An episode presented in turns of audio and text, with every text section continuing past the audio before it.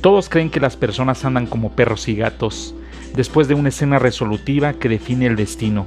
Pero la realidad es que cuando hay la inteligencia suficiente, todo va entre olas y suave arena.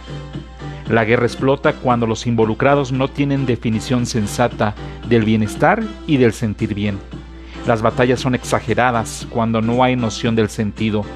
El respeto es nulo y la delicadeza es un espejismo.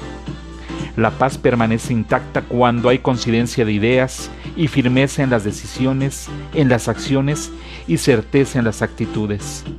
Quizá los perros y los gatos solo ladran y maullan porque están inmersos en la nostalgia de sus dueños.